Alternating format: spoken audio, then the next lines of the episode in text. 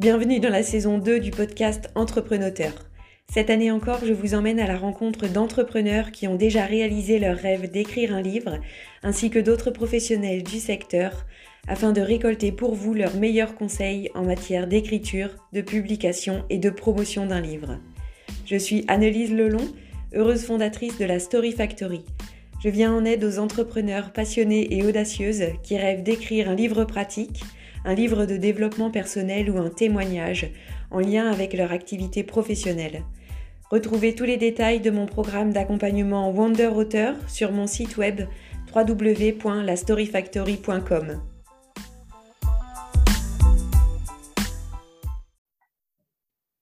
Bonjour, aujourd'hui j'ai l'immense plaisir de recevoir Domitilla de la Porte. Domitilla, bonjour et merci d'être avec nous pour cet épisode qui marque le lancement de la saison 2 d'Entrepreneur. Bonjour, bonjour. Alors, Domitilla, tu es orthophoniste depuis une vingtaine d'années et tu es spécialisée dans l'accompagnement des enfants bilingues ou plurilingues euh, parce que tu es toi-même et depuis longtemps euh, ce qu'on appelle une expatriée, maman de quatre enfants bilingues. Euh, après avoir parcouru le monde en famille, tu es aujourd'hui établie en Allemagne. Et pour lutter contre les difficultés d'accès à des soins d'orthophonie pour les familles qui vivent à l'étranger, tu proposes à tes petits clients francophones et à leurs parents des consultations en ligne. Alors, pour plus d'infos sur les services de Domitilla, je vous invite à consulter son site web www.domidelaporte.com. Euh, Domitilla, tu écris régulièrement des articles de blog, des newsletters et autres posts pour tes réseaux sociaux, mais tu as décidé il y a quelques mois de te lancer dans l'écriture de ton premier livre et c'est ce à quoi nous allons dédier l'épisode d'aujourd'hui qui s'intitule Démarrer un projet d'écriture. Euh, pour commencer, est-ce que tu peux nous dire d'où est, née cette envie d'écrire un livre? Alors écoute, j'ai réfléchi du coup à la question, je savais que tu allais me la poser. En fait, euh, bon, je suis orthophoniste euh, comme tu, comme tu l'as décrit, donc j'ai fait des études littéraires. j'ai moi-même pas mal lu, notamment dans le cadre de mes, voilà, de mes études euh, à l'époque, mais j'aime beaucoup, moi, lire des livres de développement personnel, de parentalité, euh, de tout un tas de sujets divers et variés, des romans aussi. Bon, force est de constater qu'avec le temps, les enfants, etc., je lis beaucoup moins que ce que j'aimerais. Mais voilà, je suis littéraire, je suis quelqu'un qui aime les mots, qui aime parler aussi, qui aime transmettre. Et en fait, je réalise que dans ma vie, j'ai déjà, entre guillemets, écrit des livres. Alors, je vais t'expliquer dans quel contexte. J'ai vécu trois ans au Japon. Euh, et c'était une période pendant laquelle je ne pouvais pas travailler parce que j'étais en suivi de conjoint et je n'avais pas le visa pour pouvoir travailler. Et il se trouve que j'étais enceinte de mon quatrième enfant. Donc, euh, bah, du coup, voilà, étant enceinte, euh, j'avais du temps aussi avec mes trois grands qui allaient à l'école. On était au Japon en expatriation. C'était la première fois qu'on était aussi loin de notre base et de nos cultures. Et du coup, j'avais commencé un blog vraiment dans. En fait, l'idée de ce blog, c'était de rester en lien avec la famille restée en France et en Europe, euh, c'était d'envoyer des photos. En général, je le faisais le mercredi soir et le samedi soir. Donc, j'avais vraiment mes deux jours par semaine où je téléchargeais mes photos euh, de la semaine, euh, tout et n'importe quoi, de notre quotidien, dans l'idée de rester en lien et dans l'idée aussi de transmettre à nos enfants. Parce que je m'étais dit, on vit une expérience de dingue, ils sont petits et probablement quand ils vont grandir, ils en auront peu de souvenirs. Et comme ça, comme ça je pourrais transmettre. Et ce blog, après trois ans, je l'ai converti en livre parce que je l'ai fait sur une plateforme en ligne. Et j'ai donc deux groupes bouquin qui s'appelle Notre quotidien nippon. Et en fait, je vois que les enfants, régulièrement, ils feuillettent ce livre, euh, qui, est en fait euh, la compilation d'un blog, si tu veux. Hein. Donc, euh, c'est vraiment une espèce d'agenda qui a été, qui a été imprimé. Donc, ça, c'était mon premier livre. Et mon deuxième livre, entre guillemets, c'est, il n'est pas de moi, mais j'ai été contributrice dans, un, dans un livre d'expatriation au féminin, donc de maman nomade. Et donc, on m'a demandé d'écrire un article sur l'expatriation, notamment avec des adolescents. Donc ça, c'est chouette parce qu'en fait, j'ai écrit bah, finalement euh, qu'à cinq pages dans, un projet collaboratif, si tu veux. Mais voilà, ça m'a mis un petit peu dans le, dans le, dans le projet de ce que c'était que de pouvoir être auteur à plus grande échelle parce que bah, tu as une deadline, tu as un nombre de mots à respecter, tu as quand même un certain code aussi euh, euh, voilà, pour que ce soit lisible et, mhm. et, attractif pour le lecteur. Donc voilà, j'ai déjà été un petit peu dans cette, dans cette optique. Et voilà, donc en fait, finalement, j'ai pas eu un déclic particulier, j'ai eu une succession de plein de petites choses et j'aime transmettre. Et quand on aime transmettre, ben on dit beaucoup, hein, les paroles s'envolent, les écrits restent. tout ce que je dis à gauche, à droite à des patients en individuel, bah, je me dis si au lieu de le dire one-to-one, donc d'une personne à une autre, si je l'écrivais quelque part, bah, ça pourrait toucher du plus grand nombre en fait. Hein. C'est vraiment là mon, idée de départ. Oui, oui. Voilà. Oui, parce que du coup, peut-être que tu peux nous parler de, un peu plus du sujet que tu as choisi. Oui, tout à fait. Oui. Et, d'où est venu euh, ce sujet aussi finalement? Oui, alors en fait, initialement, j'ai créé une formation en ligne à destination des parents d'enfants bilingues. Et cette formation, je l'avais intitulée Quatre étapes pour aider mon enfant bilingue à dépasser son retard de langage. Alors, l'idée, c'est que quand tu as un enfant bilingue, il n'a pas forcément un trouble du langage, au contraire. Ouais. Et j'entendais toujours en boucle et en boucle les, les parents me dire on est en expat, mon enfant parle moins bien que ses cousins francophones du même âge et je m'inquiète. Ou alors des couples mixtes qui me disaient qu'à force de parler les deux langues à la maison et l'anglais en plus, bah, l'enfant comprend tout, mais qu'il ne parle pas très bien. Les parents s'inquiètent que ça soit dur pour qu'il ne se fasse pas d'amis, ou ils se sentent en décalage, ou alors c'est la maîtresse, euh, la maîtresse ou la nounou qui va dire bah, Je ne comprends pas bien, vous, vous comprenez parce que c'est votre enfant, mais moi, je ne le comprends pas. Euh, voilà, bon, c'était en boucle, en fait, les parents qui me, qui me ramenaient ces questions-là, que je me suis posée moi aussi. Hein, parce que bien sûr. Moi aussi, quand je suis partie au Japon et puis après à Singapour et maintenant ici en Allemagne, mes enfants sont en école internationale et donc, du coup, finalement, ils parlent anglais à l'école, français avec nous, allemand à l'extérieur et parfois, c'est un espèce de grand charabia. Alors, qui se tasse avec l'âge et qui se tasse avec la maturité. Mais c'est vrai que quand les enfants sont petits, c'est difficile. Et c'est hyper difficile quand on est parent de ne pas comparer ses enfants. Et c'est super dur parce qu'on va les comparer quand on rentre en fait en France avec d'autres petits Français qui sont monolingues et donc forcément bah, la comparaison elle fait mal oui, parce qu'il peut y avoir un certain décalage. Donc en fait l'idée c'était pas du tout de dire que les enfants avaient un trouble du langage ou qu'ils avaient un retard ou que c'était compliqué. L'idée c'était vraiment de, de, donner des étapes concrètes aux parents pour qu'ils puissent en fait mieux comprendre le bilinguisme de l'intérieur, mieux accompagner leur enfant, avoir des petites activités euh, concrètes en fait à faire avec leur enfant. Et comme j'ai fait cette formation euh, à destination bah, au départ de, mes patients, de, ma communauté, entre guillemets, c'est-à-dire des gens qui se sont abonnés à ma newsletter, bah, je me suis dit, bah, finalement, en fait, je touche que les gens que je connais finalement, parce que c'est euh, des gens qui ont entendu parler de moi euh, via, via un de mes patients. Ça fait boule de neige, mais dans un petit cercle finalement.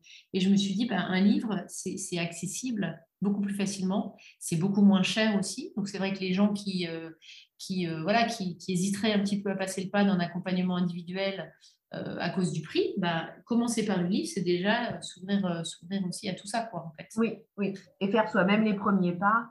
Exactement. Donc, je me suis, je me suis vraiment dit, il, y a cette, volonté de transmettre et cette, cette volonté aussi d'être accessible. Accessible, en fait, à, tout le monde. Hein. C'est un peu l'idée. Oui, oui, tout à fait. Super. Et alors, une fois que tu as pris cette décision d'écrire mmh euh, ce livre, euh, est-ce que tu peux nous raconter ce qui, qui s'est passé depuis finalement? Quel a été le, le processus? Et puis peut-être, euh, parce que c'est une question qui revient souvent, par quoi tu as commencé finalement concrètement? Alors, écoute, je voudrais déjà rassurer tous ceux qui nous écoutent. Hein. J'ai accepté de répondre à ton podcast parce qu'on s'est rencontrés, que ça me fait très plaisir, mais le livre n'est pas encore écrit. je suis en cours. Donc, par quoi j'ai commencé? Bah, Tu sais, en fait, le truc, c'est que j'ai essayé de faire avec mon, avec mon, bon sens pratique, entre guillemets, mais j'ai manqué de guidance, entre guillemets. J'aurais mieux fait de faire appel à tes services, tu vois, en fait, en en reparlant. Parce que j'ai d'abord fait un, plan très détaillé, un sommaire, je pense que ça s'appelle. C'est-à-dire que je me suis dit, bon, bah, je vais faire mes parties, je vais faire un sommaire, titre 1 avec les petites sous-parties, etc., etc. Ce plan, j'ai l'impression qu'il est jamais terminé parce que j'ai des idées intermédiaires qui arrivent. Donc, je me dis, tiens, ça, je vais le mettre où? J'essaye de, le, j'essaye de fourrer mes idées à gauche ou à droite. C'est, je balbutie encore un petit peu, mais globalement, la structure, j'ai envie de dire la colonne vertébrale du livre, le plan détaillé, il évolue un peu au fil de la rédaction, mais il est prêt. Après, ce que j'ai. Est-ce que pour le plan, Dominique, pardon, est-ce que tu as repris finalement la même structure que celle que tu avais choisie pour la formation? Oui, complètement. Parce que Complètement, parce qu'en fait, j'avais déjà tellement fait ce travail en fait euh, de, structure, de couper mes informations, de recouper les choses, de voilà que en fait, j'allais pas le faire deux fois, on réinvente pas la roue non plus, tu vois. Donc, je me suis dit, j'ai déjà fait tout ce travail euh, pour ma formation en ligne. Après, ce que, ce que j'ai fait aussi, c'est que euh, pour ma formation en ligne, j'avais fait tout un tas de PDF, des supports, des choses comme ça, mais j'avais aussi fait pas mal de vidéos. J'avais fait donc des, slides de présentation et j'avais fait des vidéos où je donnais des exemples pratiques, des partages d'expériences ou des témoignages que j'avais entendus. Et en fait, ces vidéos, je ne sais pas, j'avais peut-être euh, peut 7 ou 8 heures de vidéos, en fait, finalement, bout à bout, par petits blocs. Et en fait, je les ai envoyés dans un institut qui fait de la transcription. Oui. Euh, parce que je me suis dit, comment je vais faire pour récupérer tout ça? C'est titanesque comme travail, tu vois, de réécouter tes 8 heures de travail, et de prendre des notes, etc. Je me suis dit, je ne vais jamais prendre le temps de le faire. Donc, j'ai envoyé les vidéos brutes, sans aucun montage, sans rien du tout, dans un, institut de transcription. Et ça m'a rendu à peu près 80 pages de transcription. Euh, donc, je me retrouve avec beaucoup de matière. Alors, c'est sûr que je peux, je peux faire la, technique de, de, tout imprimer, de fluoter avec mon Stabilo Boss, ce qui m'intéresse, etc., ou de copier-coller des parties. Mais en tout cas, j'ai 80 pages déjà, entre guillemets, de matière brute à retravailler parce qu'évidemment, on n'écrit pas comme on parle et on ne parle pas comme on écrit. Hmm. donc, il y a des choses qui sont, euh, voilà, qui sont un petit peu brutes, mais euh, ça, me, ça me fait une bonne base. Après, ça, je l'ai mis, en fait, donc tous ces blocs de transcription, je les ai un peu copiés-collés dans mon plan détaillé. Oui. Et après, maintenant, j'ai commencé, mais j'en suis encore au début, hein, à, écrire un petit peu les, transitions, quoi. Euh, les, les, les, phases intermédiaires, si tu veux, pour qu'il y ait une certaine fluidité entre les chapitres. Mais voilà, je me suis, en fait, je me suis un peu arrêtée là et on en a parlé euh, un petit peu la dernière fois en off, mais je me suis arrêtée un peu.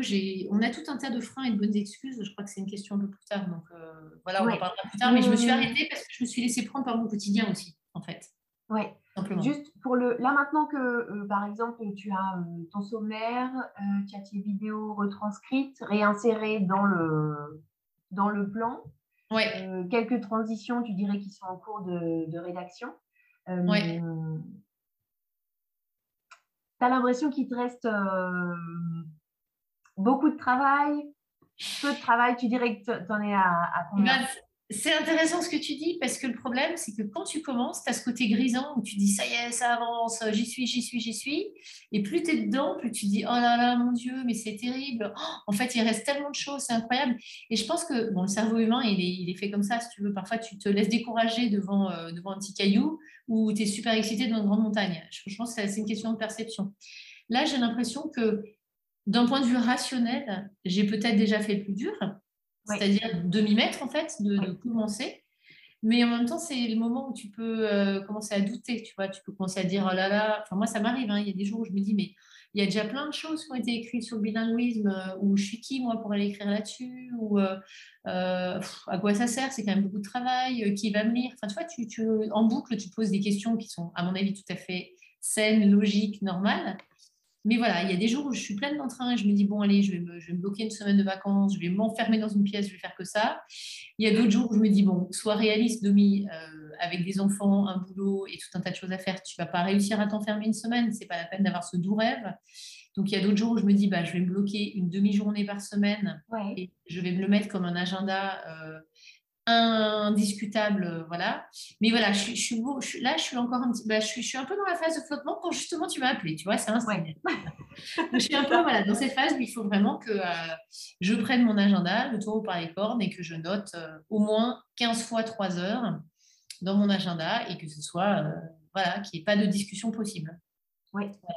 Ça soit, je, pense que là, j'en suis à ce stade-là, je, suis un petit peu entre les deux, tu vois. Oui, oui, oui. Et. En préparant l'épisode, il y a aussi euh, euh, quelque chose dont on a parlé, euh, parce que tu, dans l'idéal, tu souhaiterais que ton livre soit publié par une maison d'édition. Mm-hmm. Est-ce qu'on peut parler de cette recherche d'éditeur Est-ce que tu peux nous dire comment tu as procédé? Oui, oui, oui, bien sûr. Alors, j'y connais rien en fait. Hein, donc, je, voilà, je suis une lectrice. Je comprends bien qu'il y a pas mal d'auteurs qui vont dans des maisons d'édition et tout, mais j'ai commencé à regarder les livres que j'aime bien et je me suis dit, tiens, ils ont été édités par qui? Donc, je suis allée sur les sites internet de ces maisons d'édition, mais ce que j'ai réalisé, c'est qu'il y a autant de procédures que de maisons d'édition. Il y a certaines personnes qui te demandent d'envoyer un manuscrit euh, imprimé par la poste dans une enveloppe euh, avec accusé de réception. Tu en as d'autres qui te demandent d'envoyer un synopsis en PDF euh, par email. Tu en as d'autres qui te proposent un entretien, mais il y a genre quatre dates dans l'année. Et si tu n'es pas dispo à ces quatre dates-là, tant pis pour toi. J'ai vraiment l'impression que c'est il y a plein de choses. Et puis j'avais l'impression que c'était un peu un, milieu mystérieux où si tu n'as pas de connexion et de contact contact et de quelqu'un qui te donne le nom de la bonne personne, c'est très opaque pour moi. Alors peut-être que s'il y a un éditeur qui m'écoute, il va se dire, bah, dommage, parce qu'elle ne se rend pas compte qu'il y a une filière beaucoup plus facile. Auquel cas, s'il vous plaît, contactez-moi. s'il vous plaît, contactez-moi. Non, je ne sais pas. Pour le moment, pour moi, ce milieu-là, il est très opaque. Donc, ce que j'ai fait, c'est que j'ai envoyé un synopsis. Je ne connaissais même pas ce mot moi-même, mais bon, euh, j'ai envoyé un synopsis. On va en reparler, oui. Oui, on va en reparler tout à l'heure. J'ai envoyé un synopsis à, je dirais, 8 euh, ou 10 maisons d'édition, euh, mais un peu, je ne vais pas te dire, au hasard. Tu vois, j'ai pris les premières qui me paraissaient, qui me paraissaient OK et, et je leur ai envoyé mon synopsis. Et là, c'est un petit peu de ma faute parce que j'ai pas du tout relancé, j'ai pas, tu vois, envoyé mon synopsis et puis trois semaines plus tard, envoyé un petit mail en disant euh, coucou, on en est où? Est-ce que vous voulez me voir? En fait, voilà. Est-ce qu'on peut parler de ce synopsis? Du coup, est-ce que tu peux nous dire ce que tu as hum, concrètement, ce que tu as envoyé? Du coup, tu as fait une sorte de dossier type alors, mon synopsis, c'est un, truc qui fait euh, 8 pages, tu vois, donc c'est pas, euh, pas un petit truc. Alors, j'avais proposé des titres et des sous-titres qui me paraissaient pertinents. J'ai parlé, hein, j'ai parlé du concept de mon livre avec euh, ma méthode de travail, avec la formation que j'avais fait en ligne, euh, la, la, présentation technique en fait du livre avec la table des matières et un petit extrait. j'avais mis, apparemment, il y a plusieurs éditeurs qui demandaient le contexte et la pertinence du livre. Donc j'avais expliqué un petit peu ce que c'était que le bilinguisme familial ou scolaire, euh, le fait qu'il y avait beaucoup de couples binationaux en expatriation, euh, des pourcentages, des chiffres que j'avais trouvés sur, euh, sur tout ça. J'avais fait une petite section sur moi, en fait, avec mon parcours, bah, mes, mes, études, mon blog, enfin voilà, de quel genre de réseau j'étais membre, etc., pour montrer que j'avais quand même déjà un peu une communauté. Euh, j'avais donné aussi le nom, le contact et le portfolio de l'éditrice qui euh, édite pas mal d'articles pour mon site internet en montrant que bah, voilà, j'avais déjà euh, une illustratrice avec qui je travaillais. je parlais de la potentialité en fait d'avoir un, un une section entière avec des contributeurs ou des contributrices qui sont experts dans certains petits domaines euh, dont je vais parler dans le livre. tu vois, essayé de, j'ai de faire un truc qui soit un peu. Sur cette, euh, sur cette dernière euh, rubrique, Dominique, tu dis c'est des, hum, des références que tu pensais interviewer pour ton livre. Oui, c'était. Alors, je ne mettais pas le nom des gens. Ouais. je mettais pas le nom des gens, mais je disais que j'avais une dizaine de personnes que, que voilà, qui, qui, oralement, en tout cas, m'ont déjà donné leur, leur accord. Je n'ai pas encore fait les contrats, etc., parce que je ne suis pas arrivée à cette phase, mais c'est des, des, gens, voilà, des, des, collègues et des, des, gens à qui j'ai demandé s'ils seraient OK d'être contributeurs. En fait, comme moi, je l'ai été pour un autre livre, si tu veux. Et j'avais trouvé ça très chouette, en fait, d'être contributeur parce qu'il y a cette notion de travail d'équipe. Moi, je suis belge et j'aime bien la devise nationale en Belgique, c'est l'union fait la force. Et je crois beaucoup qu'en fait, au-delà du fait que c'est sympa de travailler en groupe, on se porte les uns les autres, ça donne aussi plus de portée, plus de visibilité, et puis plus de niaque en fait. Hein. Donc, euh, donc voilà. Et, alors, je suis puis une richesse pour le contenu du livre finalement, qui ouais, je pense aussi des différents points de vue de tous ces de tous ces contributeurs. Ouais. ouais, Et alors, dans mon synopsis, parce que je suis en train de scroller dans le document pour retrouver, donc j'avais mis quelques illustrations de Caroline Beaujour, donc l'éditrice avec laquelle je travaillais. Euh, j'avais essayé d'expliquer aussi en quoi euh, ma vision, elle allait être différenciante par rapport à d'autres livres qui existent déjà sur le sujet. Oui. Le public euh, et puis les mots-clés et quelques références et chiffres clés. Et puis, euh, puis voilà, puis après, je, mettais le, sommaire et je disais que bah, je restais à leur disposition s'ils souhaitaient me, contacter. Et c'est vrai que j'ai envoyé ça en, septembre-octobre, donc en début d'année scolaire. Oui, septembre-octobre 2021, c'est ça. Oui, ouais, juste là, il y, a, il y, a, quelques mois. Et en fait, je ne sais pas si bon, bah, la, rentrée, la rentrée scolaire, pour tous ceux qui sont parents, en tout cas, c'est quand même une période chargée. Je ne sais pas dans les maisons d'édition si ça correspond à une période chargée ou pas pour eux, mais force est de constater que j'ai eu zéro réponse. Même pas, tu vois, des gens qui me disaient désolé, on ne veut pas vous prendre pour telle ou telle raison. J'ai pas eu de réponse du tout, en fait. Oui. Et c'est là que j'ai réalisé qu'il ne euh, faut jamais prendre les choses personnellement dans la vie non plus, parce que tu peux être vachement déçu quand tu n'as aucune réponse. Et je me suis surtout dit, ben, en fait, ça prouve aussi que c'est quand même une grosse, grosse machine. Et si moi, moi j'envoie un synopsis, mais je veux dire, ils le reçoivent peut-être 90 par jour, hein, tu ben vois. Donc en fait, euh, ils ont même pas, c'est même pas comme si j'avais reçu un mail standard qui me disait genre euh, bon bah désolé, ça ne le fait pas quoi, tu vois. Oui. Donc c'est sûr que cette, cette non-réponse en fait est un peu refroidissante. Oui.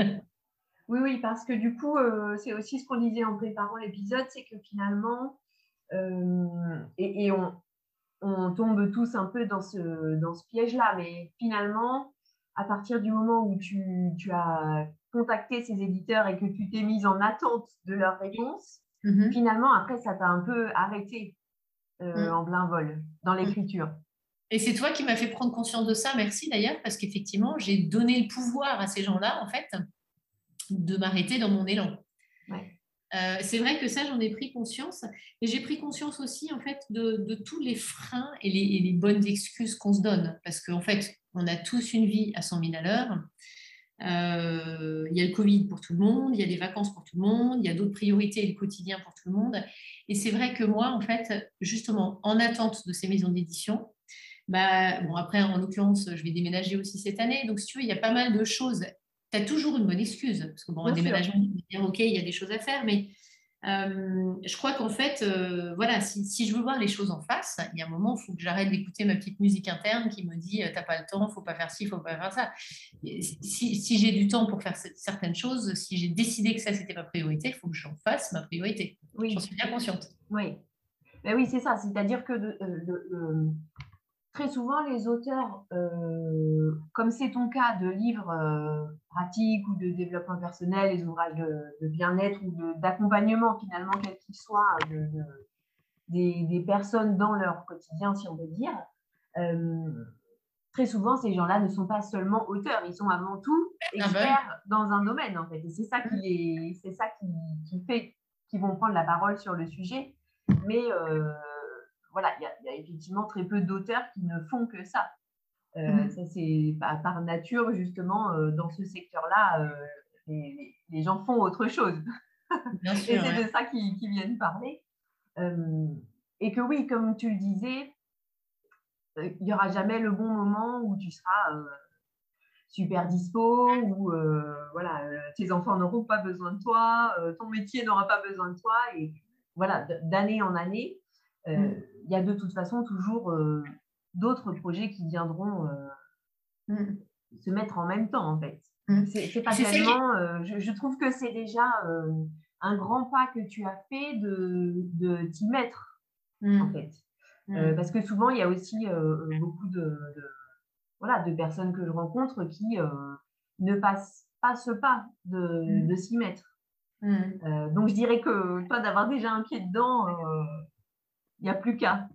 Oui, il n'y a plus qu'à, comme tu dis. Mais c'est rigolo parce que je rigolais l'autre jour euh, avec une copine au téléphone qui me disait euh, Oh là là, qu'elle était cas contact de son enfant qui avait eu le Covid ou je sais pas quoi. Et en gros, elle était 15 jours coincée à la maison.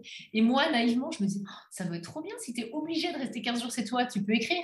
Mais moi, ça ne va même pas m'arriver puisque je télétravaille et je téléconsulte de toute façon depuis 6 ans. Donc, quand bien même je serai cas contact ou j'attraperai le Covid, je peux continuer à travailler, ce qui est merveilleux. Hein, on ne va pas s'en cacher. C'est génial. Mais du coup, je ne peux même pas compter sur ça, tu vois. Et c'est là que je me, je me dis, bah, finalement, ceux qui bossent euh, à l'extérieur, ils se disent, bon, bah, parfois, tu peux être en quarantaine ou tu peux décider de te, mettre en quarantaine aussi. On peut s'y mettre tout seul. Mais voilà, moi, en fait, je suis, je suis dans une espèce d'impasse. C'est euh, voilà, c'est me dire. Euh, et puis tu sais, tu, tu, vas toujours te dire bon bah si j'écris pas mon livre, personne va mourir rien de grave ne va se passer. Et en fait, pendant que tu te dis tout ça, tu perds du temps aussi. Enfin, tu n'es pas en train d'en faire une priorité. Donc, je, c'est rigolo que tu m'aies recontacté en fait au moment où tu pouvais pas le savoir, hein, mais où j'étais un peu au, creux du projet parce que j'ai un peu l'impression que depuis septembre-octobre, comme je suis dans l'attente potentielle de mails qui ne me reviendront probablement jamais oui. puisque s'ils n'ont pas répondu, euh, on va dire sous une semaine ou 15 jours, c'est probablement que je suis soit dans leur spam, soit euh, clairement passé euh, entre 28 milliards d'autres auteurs. Donc, euh, Oui, en tout cas, c'est vrai que généralement, voilà, on dit que les réponses des, éditeurs, elles arrivent dans les trois mois. Si dans les trois mois, il ne s'est rien passé. bon, mais écoute, comme c'était septembre-octobre, peut-être que j'ai encore un peu d'espoir. on ne sait jamais non, c'est clair. Oui, mais, mais c'est vrai que c'est vrai que comme tu dis, euh, personne n'attend ce livre. Non, non, non, c'est euh, Et c'est bien ce qui se passe euh, la plupart du temps. Bien, bien sûr. et c'est vrai que du coup, c'est pas, c'est pas forcément là qu'il faut aller chercher sa, sa motivation du coup. Effectivement, le, le, feu, il est plutôt euh, interne que euh, l'extérieur qui t'appelle et qui te hurle. Oui, Domi, écris ce livre. Euh. Bah, ça, c'est sûr. Mais, mais là encore, ce serait remettre son pouvoir à quelqu'un d'autre.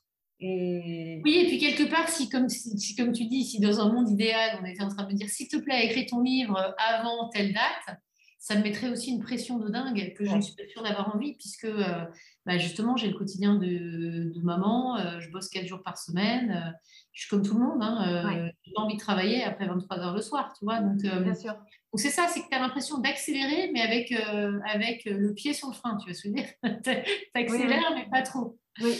Mais je trouve que c'est quand même bon signe quand le cerveau régulièrement, parce que euh, oui, on se trouve toujours des excuses pour dire que c'est pas le bon moment, euh, etc. Tu es trop occupé. Euh. et en même temps, tant que, le, tant que la petite voix est encore là à essayer de se trouver des excuses de pourquoi c'est pas maintenant, mmh. ça veut dire que malgré tout, le mmh. projet d'écrire, il est encore là, tu vois, et, il te tient encore à cœur. Donc voilà, c'est des petits rappels, quoi. Ça, c'est sûr. Non, non, mais ça, c'est sûr et certain. Euh, J'allais dire, il va falloir que je le fasse euh, un jour. Surtout que j'ai vu une citation un jour qui m'a vraiment euh, marqué. C'est celle de, de, Antoine de Saint-Exupéry qui dit Tout objectif sans plan n'est qu'un souhait.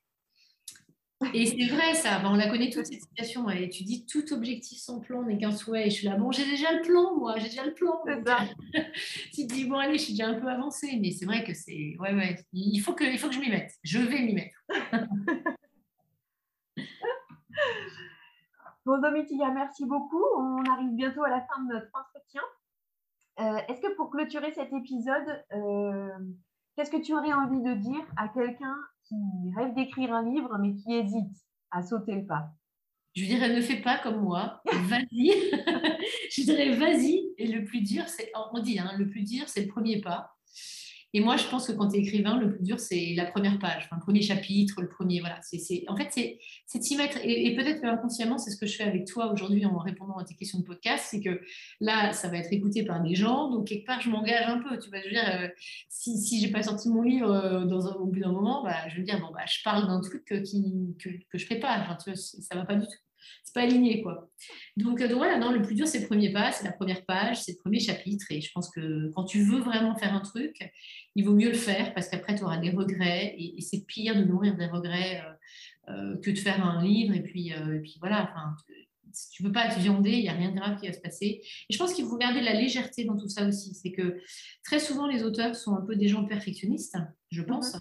Moi, j'ai plein de copines hein, qui sont autrices euh, de livres, sujets divers et variés. Même, j'ai même une copine qui a écrit un livre de recettes de cuisine et, qui me disait Oh là là, mais j'ai peur qu'il y ait des coquilles, qu'il y ait des fautes d'orthographe, que les alignements entre les titres et les recettes, etc., ne soient pas bien espacés et tout. je me dis Mais pourquoi on se met autant de pression? Parce qu'en fait, je pense que le, lecteur lambda, en fait, il ne voit pas forcément tout ça. Et quand bien même il y a une coquille dans un, dans un livre, ça ne discrédite pas tout le travail de la personne. Enfin, voilà, je pense qu'il faut rester plus léger. mais en fait, je, me convainc en te disant ça. Hein, je, je, suis encore régulièrement dans tout ça aussi. Donc, euh, donc voilà. Super. Et qu'est-ce que nous, on peut te souhaiter pour la suite, Domi? Eh bien, soit qu'un éditeur me contacte, parce que ça me botterait les fesses. soit effectivement euh, que, je prenne mon agenda et que je, que je me botte les fesses toute seule et comme tu dis, que j'alimente cette flamme euh, intérieure et que par une synchronicité d'événements, j'arrive à un moment où c'est vraiment devenu euh, vital et crucial de, pondre ce livre et, d'accoucher aussi tout ça. J'aime bien le, terme d'accoucher parce que bah, je suis maman, donc ça me parle bien. Et tu vois, je me dis, bah, une grossesse, c'est neuf mois. Bah, écrire un livre en neuf mois, ça me paraît possible aussi. Tu vois, je me dis, si on s'organise correctement, je me dis, bon, si je me mettais à moi une, date de fin, euh, je pense qu'en neuf mois, je serais, j'en serais à mon avis capable de le faire et il faut, que je m'asseye devant mon agenda, que j'en fasse une priorité. Et, voilà, le truc, c'est que je suis un peu une, suractive, moi, et que des priorités, j'en ai plein. Donc, que le livre soit une priorité parmi mes plein d'autres priorités, mais qu'elle soit à l'agenda. C'est ça qu'il faut me souhaiter, je pense. Super. Et eh bien, c'est ce qu'on te souhaite. Merci. Domitia, un grand merci encore d'avoir participé à ce podcast aujourd'hui. On a hâte de lire ton livre. Merci, Pour aider nos enfants bilingues à dépasser leur retard de langage. Et si cet épisode vous a plu, je vous invite à le liker, le commenter, le partager le plus largement possible. Et quant à moi, je vous retrouve très vite pour un nouvel épisode. Au revoir, Domitia. À bientôt.